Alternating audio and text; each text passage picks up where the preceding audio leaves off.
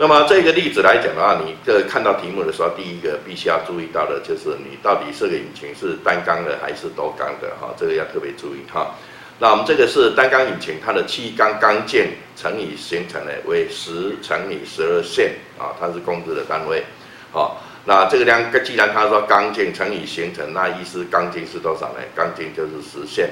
那行程的话，行程的话是十二线。好，那它的压缩比呢是八比一。啊，那我们要求它的排气量为多少？还有燃式燃烧室容积是多少？好，那这个时候呢，我们就从它的这个排气量的公式之间呢，把它推出来，顺之派 d 平方乘以 S 再乘以 N，然后把已知的条件啊，已知的条件，我们的行程已经知道了嘛？好，缸径、气缸直径也已经知道了嘛？对不对？好，那这个地方的话，我们的缸 N 呢，是因为它是属于单缸，所以就就乘以一。好，然后这时候我们算出来的话是九百四十二 CC 啊，四百九十二，呃，九百四十二 CC 好，那从这个排气量九百四十二 CC 当中呢，然后我们再把这个值呢，再把它代入，利用我们的压缩比的公式，它是八比一。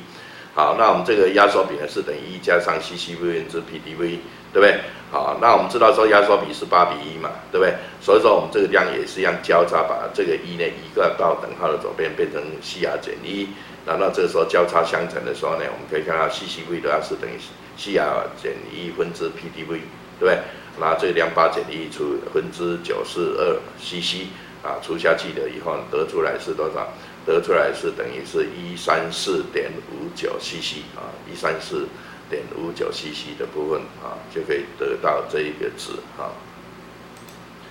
那这个是一指引擎气缸的尺寸为三又二分之一乘以五英寸。那活塞位容积是四十八点一零五英级的立方，燃烧式容积呢为十二点零二六英级的立方。那么要求它的压缩比，那很简单我们第一个就可以知道说什么，它因为我们的活塞位容积跟燃烧室容积都已经是一致的，所以说我们就直接可以先求它的气缸总容积 TCV 等于 PPD PDV 加上 CCV 哈，所以说算出来的话，气缸的总容积是六十点二六二三一英级的立方。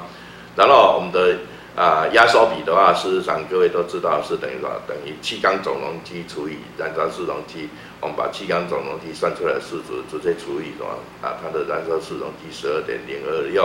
啊，算出来的话呢，我们就可以得到五比一啊，它的比值是五比一哈的一个情形哈。那像这个是比较简单，活塞位容积也知道，燃烧室容积啊，要求它气缸就把这两个把它加起来哈，这个我想比较没有问题。另外在底下这个呢是一个六缸引擎呢，那么它的气缸缸径呢为六英六公分，然后行程呢为六点五公分哈，然后这个地方少一个公分哈，那么是求它的活塞位移容积的话呢，也是 P D V 把这个公式带进来，然后把它的已知条件把它带进去啊，因为它是六缸的，啊这个 N 是六缸的啊，特别注意一下啊，直接把它计算出来的话，就可以得到这个一一零二点一四 CC 啊。那么另外这一个这一题的话呢，是某单缸引擎的气缸缸径跟行程为十乘以十二，如果压缩比为八比一啊，那么该排气量跟气缸总容积为多少啊？那前面这个地方跟刚才好像有一题也差不多哈啊，不过只不过说第一个呢，我们必须要先算它的排气量啊，从它的已知条件啊，它的缸径跟行程这个地方，因为它又是单缸啊，这个地方是一啊，算出来的话它是九二百四十二 cc，跟刚才的一题呢有相类似哈。但是这下来，它的燃烧式容积不知，这燃烧式容积不知道，但是呢，它的压缩比给你，所以说我们 CCV 呢是等于 C R 分之一减一分之 PDV，直接把它带进去算出来的话，它的燃烧式容积也圈出来了。那我们现在最主要是要求什么？求它的气缸总容积的部分的话，就只要把这个排太排气量容积加上燃烧室容积的话呢，那么就可以得到它的气缸的总容积啊的一个部分啊。那么这个计算的题目来讲的话，你看看这个是一个引擎哈，然后它活塞位容积是四千 c cm 的地方，燃烧室容积为两百 cm 啊 cm 的地方，那么求它的压缩比跟气缸的压缩压力。那我们知道说这个地方，既然你的排气量、气活塞位容积知道了，燃烧室容积知道，那我们来先求出它的气缸总容积，两个把它加起来，哦，两个加加起来，加起来的话就是气缸总容积嘛，对不对？啊，然后我们再加上它的，因为它要求压缩比，压缩比的话是什么？那等于是燃烧室容积分之气缸总容积，那直接把这些数值带进去之后，啊，得出来是二十一比一，二十一比一。然后接下来，因为这个是公制单位，所以说它的气缸的压缩压力也是等于压缩比减一的哈，减呃减这个地方的话加一之后，然后这个时候啊这个呃之后呢，然后再乘以一，啊再乘以一，啊。这个地方哈，再乘以所有得到的这个压缩压力的话是二十二 K 线的平方啊，这类。那么这个计算的话呢，是某一个六缸引擎呢，它它缸径为五英寸，行程为五英寸，那么求它的排气量，还有它发出多少的吸气数哈。那这个地方我们 PDV 的话是等于十分之派 T 平方，直接把这些数据呢带进去，带进去之后求出来是五八八点七五 C C C C 哈。那然后，因为我们一英寸的话是二点五是线的啊线哈，那这把这个印印级这个线的部分呢改成印级啊，这个地方哈，呃英寸等于二五二五二点五四嘛，对不对？啊，那这个单位来讲啊，这个地方应该是印印级的地方了哈，这个地方应该是印级的地方，然后这时候再把它带进去哈，这个地方有一点错哈，这个地方把它改成印级的地方。然后这时候呢，这个二点五四的把它带进去之后，就可以得到九六四七点八四六 cc 啊。那另外一个啊计算的方式就是用它的半径活塞的面积，拍啊平方的话是拍的话是三点一四一六嘛哈，然后乘以它的半径啊，它半径是二点五英英英几的力的平方啊，等于得到是这个九十九点六二五英几的力平方。然后这个时候再把它的这个 PDV 的部分拍啊平方再乘以这个 S 再乘以 N 啊六缸哈六缸算出来是五八八点七五哈这个是它应急的地方哈所以说这个地方上面这个地方的话应该改成这这个应急的地方啊应急的这个地方要把它划掉哈那这个地方的话是五八八点这个七五的应急的地方然后之后呢再再把它带入把这个应急的单位呢换算成线啊。线的话，再乘以二，呃，二点五是挂号的立方，然后再乘以五八八点七五的话，就可以等于得到九六四七点八四六 cc，啊，所以说这两种方式呢，都可以解出同样的解答好的一个部分啊。那接下来的话呢，我们这个介绍这个二行程跟四行程引擎的部分哈。那什么叫做二行程引擎呢？那这个地方你可以看得到。所谓二行程引擎，就是活塞在气缸当中移动两个行程，就气轴旋转三百六十度才能够完成一次循环，而且能够产生一次动力的引擎，就是所谓二行程引擎。那你可以看看我们这个图面上面的动画，动画这一个引擎它的运作，你看它七轴在旋，只要旋转一圈的话呢，那么它就能够完成一个进气压缩动力排气啊。你像这个样的话，它这边当然二行程循环引擎来讲的话，它的进气呢。啊，跟排气呢，它有两个两个阶段，哈，两个阶段，所以说它就能够在旋转一千的时候，啊，先气轴旋转一千的时候呢，就能够达到进气压缩动力排气呢，能够完成一次的动力，哈。那另外四行程引擎来讲的话，它是活塞在气缸里面移动四个行程，那么也就是说气轴旋转七百二十度，七百旋转七百二十度，它就旋转两转，啊，那么图轮轴呢，它是旋转三百六十度。哦，就能够完成一次循环，啊，产生一次的动力。那你看我们这一个右手边的这一个图，右手边的这个图当中的话呢，你可以看到右手边这个地方是进气门，啊，左手边这个是排气门，啊，那你当看看，你看这边一的话，就是你看活塞往下进气压缩，然后点火，然后就动力，然后这时候再排气，啊，再排气，有没有？啊，那么这个是它引擎呢，事实上。在这个活塞在气引擎气缸上面呢，然后就会进啊呃进行这个进气压缩动力排气啊，这四个行程，你看一二三四啊，一第一个行程就进气，第二个是压缩，第二三个是动力，第四个呢是排气啊，然后它是完成进气压缩动力排气的时候呢，你可以发觉到什么？它旋转两千，哈，气轴旋转两千的一个情形，哈，那么这是在二行程跟四行程引擎来讲的话，它的一个差异性的地方。然后各位要特别注意一下，我们的二行程引擎来讲的话，你看看它的结构，它有没有进气门跟排气门？哦，它事实上它是没有进气门，也没有排气门的部分，啊，这个要特别注意一下。啊，它也没有凸轮轴，哦，它也没有凸轮轴。二行程来讲，啊，但是我们四行程它有凸轮轴啊，所以说这个地方啊你要特别啊特别注意一下啊。好，那这一种呢是属于这个呃辐射型的引擎，好，辐射型的引擎。那辐射型引擎的话，它也是有一根曲轴，然后上面呢连接了啊，假如说是五缸的话呢，那么它就有五个活塞啊跟灵感哈。那如果说有气缸的话呢，那么它也是一样，它完全是靠一根曲轴上面的一个连接的这个气轴柄呢，上面会连接啊，离气缸的话就七根灵感啊。那五缸呢就五缸的灵感的一个部分哈。啊，事实上各位现在看中间底下的这一个图面。啊，它的活动的这个动作的啊，就可以知道说它引擎呢啊，这种辐射型引擎的这个运作的一个情形啊。那这种是比较传统型的这个啊，这个飞机的一个引擎的啊部分哈。好，然后接下来我们来介绍一下四行程汽油引擎它的工作原理的部分哈。那四行程汽油引擎的工作原理的部分，我们知道说它的工作原理有进气形成、压缩形成、动力形成、排气形成。好，那我们就依次的啊，按照它的形成的顺序呢，然后跟各位介绍哈。那在在介绍之前的时候呢，我们这各位来看一下，我们这个右手边这边有两个图，底下呢这一个图呢是活塞、气缸，还有这个进气门、排气门，还有连杆曲轴的一个运转的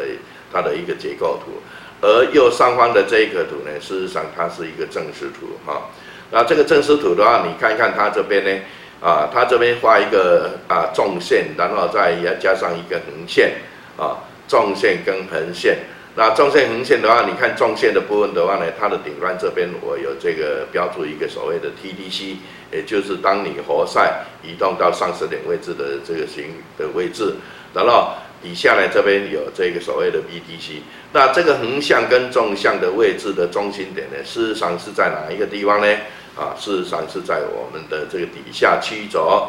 啊，各位看到这个底下的这个曲轴，这个图呢，这个曲轴这个地方画，我这个地方有画线，啊，这个纵向的话呢，纵向的话呢，就是这个啊，这这个上面正视图的纵向纵线，啊，横线的话呢，横向线的话呢。啊，这个地方就是上面这一个的横线，哦，那为什么说这一个地方是上时点呢？因为什么？因为我们的活塞啊，曲柄销如果说在这个上面位置的时候，啊，所以说我们上面这个图呢是在显现什么？显现出你的曲轴柄的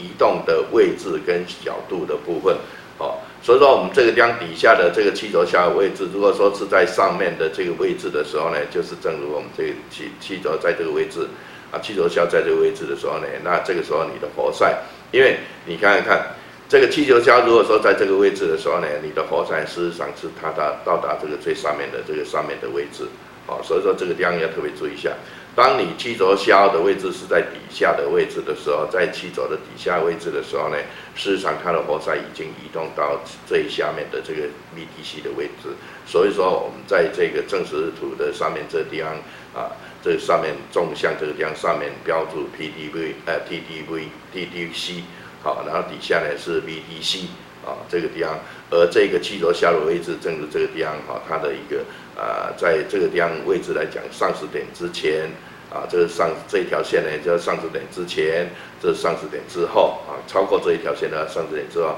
那么在底下这边来讲呢，如果说移动到这个位置的话呢，这是在到达下十点之前，而这一。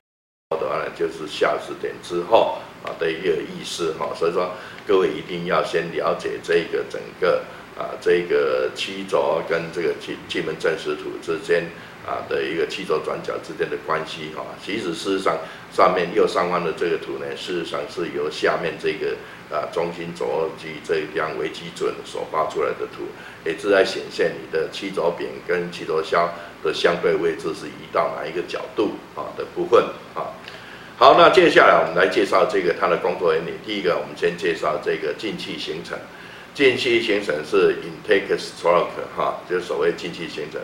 那这个地方我们依照，所以说我们在介绍这个啊四行程汽油引擎的工作原理，或者是柴油引擎的工作原理。事实上，我们必须要把它的那个简单的图形哈，然后再加上它的气门正时、气轴转动的角度的这个图形呢，把它画出来。好，那第一个动作的话呢，你要解释它的工作原理的第的时候呢，第一件事情就是先看它的气门，啊，它的进气门是打开啊，进气形成的时候，它的进气门打开，排气门是关闭的啊，排气门是关闭的。然后它的活塞呢是由上势点，是否从上势点往下移动啊，往下移动。所以说在图图示上面呢，也必必要必须要把它标注这个箭头啊。然后你看看这个地方，接下来在叙述什么呢？就是当我们活塞往下移动的时候呢，那么我们气缸里面的空间呢，啊，气缸里面的空间呢就会产生真空，产生真空，再加上你的进气门打开的时候呢，这个时候我们新鲜的混合气啊就进到气缸里面来，啊，就必须到这这个气缸里面来，啊，那么这个时候进入气缸的这个混合气量呢就越来越越增加。那为了我们最主要，我们为了这个进气门。啊，呃，为了要让它进入的啊混合气量能够增加，所以说我们的进气门的部分呢，啊，必须要早开晚关，啊，意思就是说，等于是说我们在这个地方啊，到达当你活塞到达上市点哈，你看右上方这个，当你活塞在到达上市点之前，大概十度的时候呢，你的进气门就要必须要打开了啊，必须要打开，像这个地方显示的就是啊，进气门在。啊，这个进气门在到活塞到达上市点之前五度的时候呢，它就打开了，啊，打开了，啊，打开了之后就开始一直进气，一直进去到什么？一直进去到活塞往上移动，啊，到达下驶点之后再往上移动，就是到达下驶点之后，啊，气轴转动四十。大概差不多在这个位置哈，走下走下这个地方，哦，大概是在这个位置的时候，大概气轴呃下驶点之后，大概气轴转动四十四度的时候呢，它进气门才关闭。所以说，所以说它进气形成的时候，气轴转动的角度呢是多少呢？是等于是五度 C 加上一百八十度，再加上这四十四度，加起来的话，啊，就是说代表呢，代表它进气门实际打开的度数，也就是代表什么？代表它进气形成啊气轴转所转动的角度的部分啊，所以说这个啊就能够把这个进气形成呢啊就稍微啊把它讲叙述清楚哈。好，那这个是进气前刚才的那图，把它放大哈。那接着下来我们这个要谈到的就是进气门为什么要早开晚关？因为最主要是呢，因为进气门打开晚关啊，在关闭的时候呢，你必须要相当的时间。啊，来完成，所以说我们必须要早开晚关。另外一个呢，就是为了让我们的混合气量呢能够增加，因为你进入在进气形成的时候呢，它的进入的这个混合气量增加的话呢，那么我们就可以使我们的动力呢啊，也就产生的动力就能够加大。啊，所以说这个在引擎设计上面来讲的话，啊，这个引擎工程设计的工程师呢。他们无不啊绞尽脑汁呢，能够尽量让它单位时间进入气缸里面的混合气量能够增加。那当你活塞过了下驶点之后呢，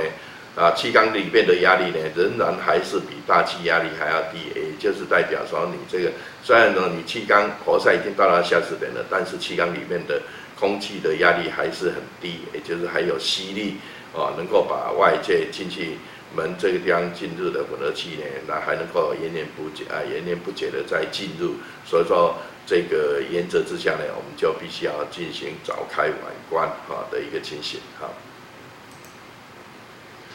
好，然后接下来的话，我们来介绍压缩行程。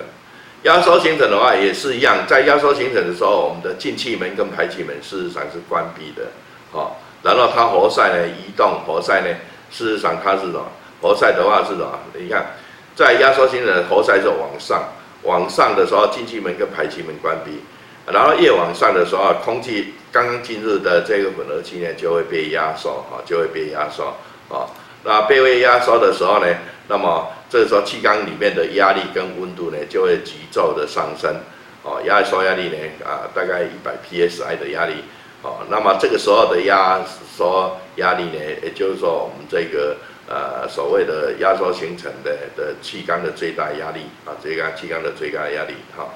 那么因为进气门的管关啊，进气门管关哈的一个关系啊，那你看看这一个图来讲啊，因为进气门的管关的关系，所以说你可以看到这个绿色的这个曲线就是它曲轴转动的角度哦。所以说这个时候呢，这个也就是说从从这个进气门关闭之后，进气门关闭之后，这个时候就是压缩形成开始。哦，所以说从这个地方到这个活塞到了上市点这个之间的时候呢，啊这个角转动的角度呢，气轴所转动的角度的话呢，也就是我们压缩形成呢啊它的这个气轴所转动的角度。那这个时候我们在计算的时候怎么样？把这个一百八十度呢扣掉四十度，四十四度，把一百八十度扣掉四十四度的话呢，那么就可以得到啊，得到我们刚才所看到的这个地方是等于是一百三十六度啊，这个是啊这个压缩形成的时候气轴旋转的角度啊的部分哈。好，然后接下来再来我们来介绍这个动力形成哈。那动力形成的话呢，是这动力形成的时候，它的进气门跟排气门呢，也同样都是关闭的状态啊。那它的活塞，只不过它的活塞呢是这个呃，这个活塞呢是由上磁点往下磁点方向移动啊啊。那你看一看这个地方，它的这个动力形成的时候呢，它进气门跟排气门还是一样关闭，只不过它的活塞呢由上磁点往下磁点移动。往下支点移动的时候，动力形成，因为它到达压刚才压缩上磁点位置的时候怎么样？哦，这个地方的话，到当你活塞刚才在压缩形一直到压缩行程之前的时候，哦，你看这个红色的部分，也就是它这个压缩形本来是要到这个上磁点位置，但是事实上，事实上怎么样？它在这个活塞在上磁点之前大概十五度的时候呢，哦，还没有到达上磁点，活塞往上移动还没有到达这一条线的之前，气轴。距离这个中心大概超过十五度的时候呢，这时候你的火星塞就点火，啊，点火星塞就点火。火星塞一点火之后的话呢，它就会产生爆炸。所以说这个地方的话呢，它这个地方就提前点火嘛，对不对？提前点火大概十五度，汽油转动在上次冷静之前十五度呢就转啊就点火，点火的时候它引擎就爆炸，哦，爆炸的时候就开始进行动力形成，哦，开始动力形成，哦。然后一直到什么？一直到当你活塞往下移动，移动到下驶点之前，大概四十八度的时候，哦，呀，四十八度的时候，那这个时候排气门就打开了，哈。那事实上，我们这个地方来看看刚才所说的动力形成呢，它的进气排气门都是关闭的，然后活塞是由上驶点往下驶点移动，哦。那么由于火为什么要提前点火呢？因为我们的火焰呢散布呢需要相当的时间才能完成，所以说为了要使我们的进入气缸里面的混合气能够完全燃烧，所以说火星这呢，火星上呢在压缩终了之前呢，大概提前 x 度，啊，那我们刚才看到的是，我们把我把它设定在十五度，啊，那提前十五度的时候就点火，啊，那一般的它的提前角度引擎的设计来讲，大概都是在二十度左内，啊，以二十度左右，啊的一个部分。啊，所以说我用 X，因为每一种引擎、每一个厂商、每一个厂牌的引擎呢，它的设计不一样啊，那么它的提前角度也点火的时间也不一样啊，所以说我就用 X 度来代表它。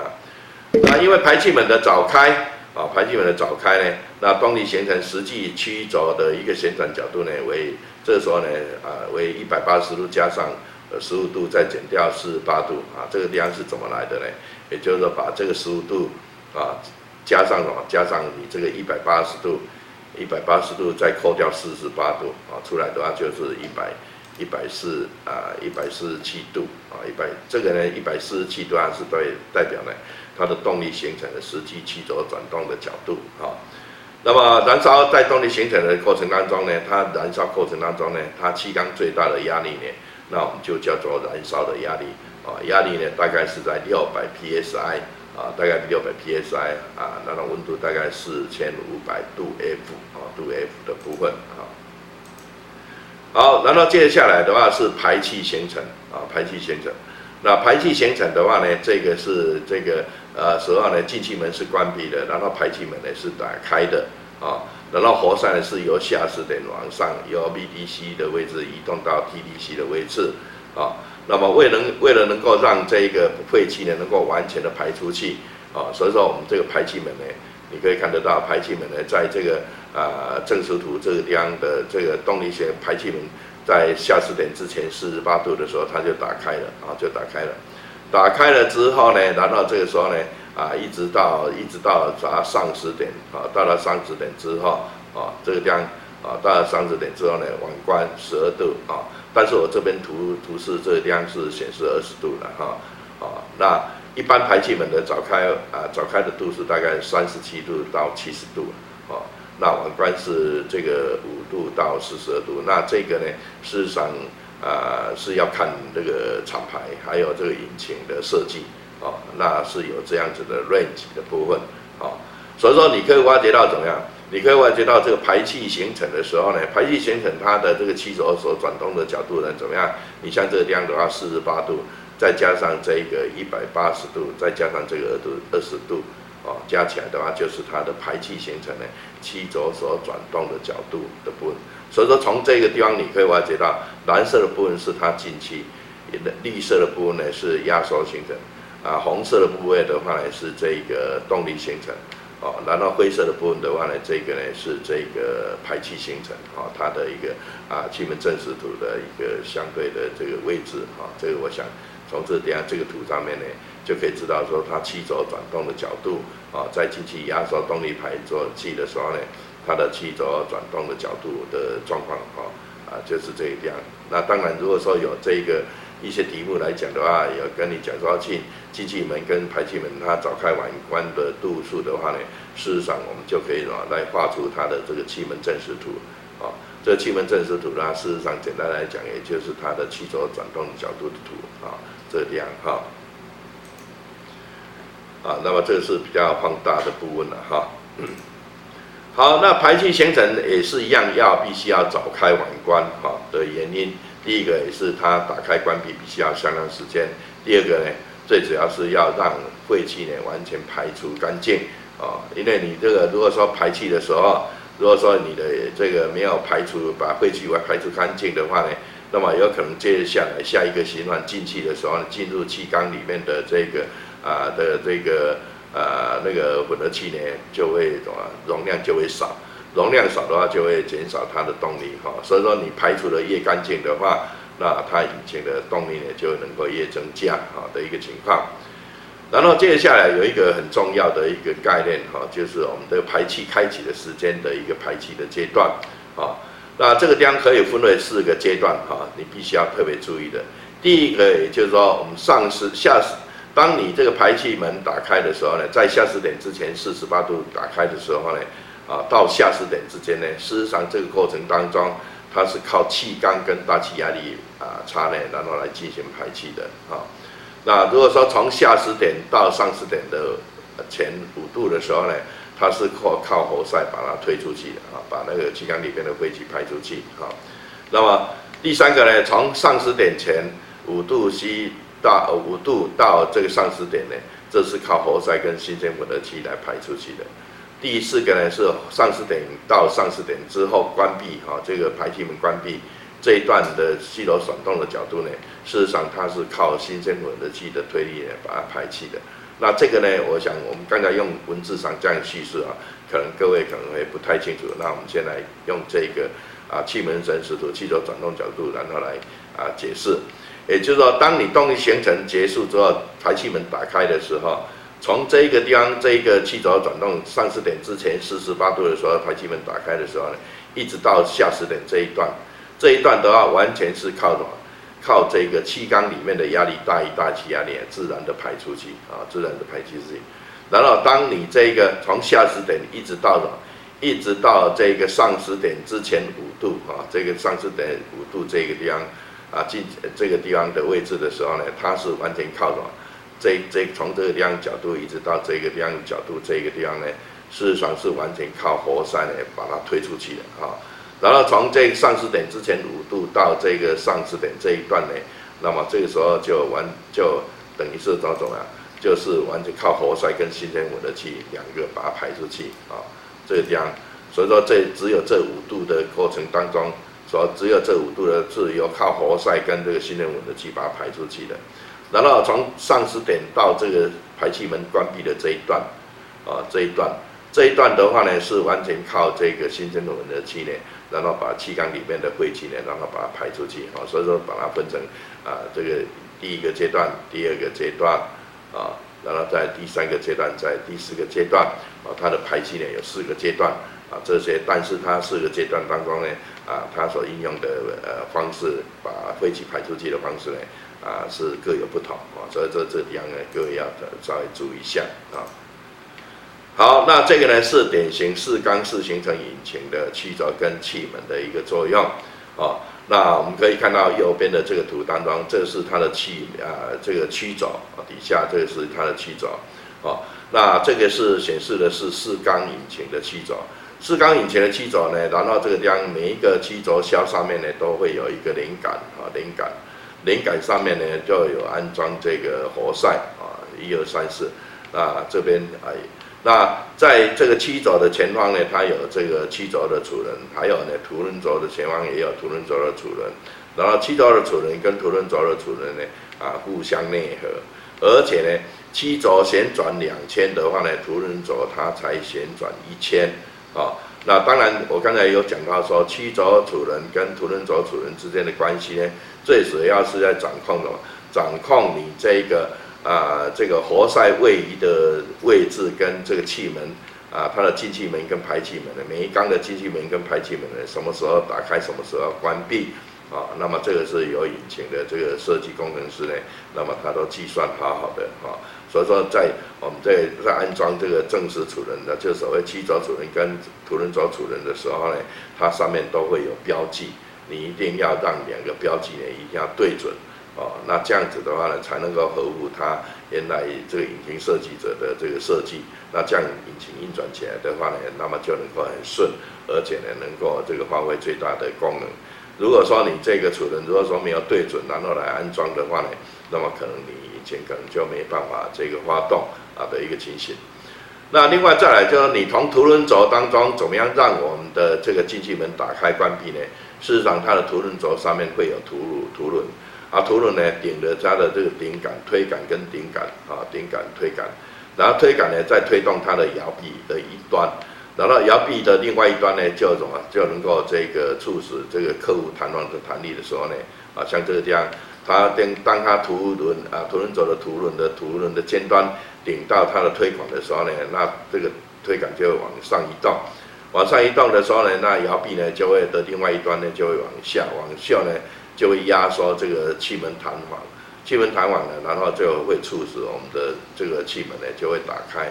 然后当你这个凸轮的尖端啊，这个移过过去之后呢，那么这个时候它这边啊，这个没有顶住的时候，这个推杆又回到原来的的位置哦。然后气门弹簧呢，它也有弹一定的弹力，就会促使什么？促使我们的气门呢啊，这个进行关闭的动作。所以说，我们的气门的打开跟关闭呢，也啊，就是完全靠这个凸轮轴上面的凸轮啊，它的尖端是不是有顶到啊？有顶到跟没有顶到的这个时段的一个情形啊，就是这样子啊。那么这是六缸引擎的气柄的排列的方式哈，六缸的哈。那一般这个重点是在于说它的点火处序哈，因为你气轴来讲啊，有很多这边有一二三四五六，对啊。每一每一个缸的气轴的这个气轴下的位置的话，是安装一根连杆跟活塞，哈，那它的点火出气来讲，并不是我们一般所想的一二三四五六啊，而是有间歇啊间隔性的哈，比如说一五三六二四，也就是说第一缸如果说产生点火爆炸之后，接下来就是第五缸，因为你看看第一缸爆炸之后，接着下来这第五缸，然后再来是第三缸，再来是第六缸。然后再来是第二缸，然后再来第第四缸，这样子间歇性，而且前后的这样子来调换哈，按照这个一五三六二四的方式，然后来调换来啊产生动力的情况之下的话呢，那么这个时候它所产生的的动力来讲的话，就非常的均匀，尤其是这一个一根的气轴来讲的话，前后。如果说你是第一缸爆炸在，第二缸爆炸在，第三缸爆炸，第四缸爆炸的时候呢，那么这个时候可能会造造成什么？造成你的七轴的前端所受的扭力会非常的的大，而后端来讲是比较呃比较没有受力。那这种情况就会形成你的七轴的前端跟后端呢会有扭曲的现象。而会造成我们曲轴所承载的那个扭曲的力量会更大，那这样子它对这个整个曲轴的这个呃受力上面不均匀的情况之下，有可能你的材质如果说不好的时候呢，有可能也会让你的曲轴呢断裂掉啊。所以说我们必须要有这个它的点火粗径呢，把它分隔出来啊，一五三六二四或者是一四二六三五啊，所以说我们在现在的市面上，不管是汽油引擎或者是柴油引擎呢，那么它的六缸的点火粗细来讲的话，都是啊这个一五三六二四啊，要不然的话就是一四二六三五。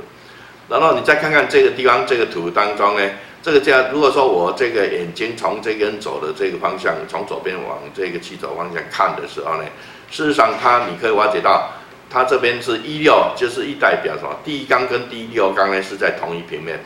啊，第三缸跟第四缸是在同一平面，第二缸跟第五缸呢是在同一平面，啊，一六三四二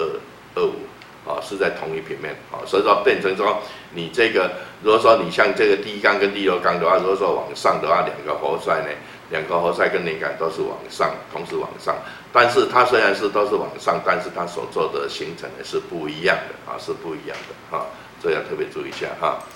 那这个是八缸的哈，八缸的话，它点火是是一六二五八三七四，哦，那它的七轴的这个。啊，转角的一个这个差异呢，七轴柄的一个差异的角度呢，啊，是相差九十度哦。你看像刚才那个六缸的话呢，事实上一六跟三四、三四跟二五之间这个转角呢是相差一百二十度的，一百二十度，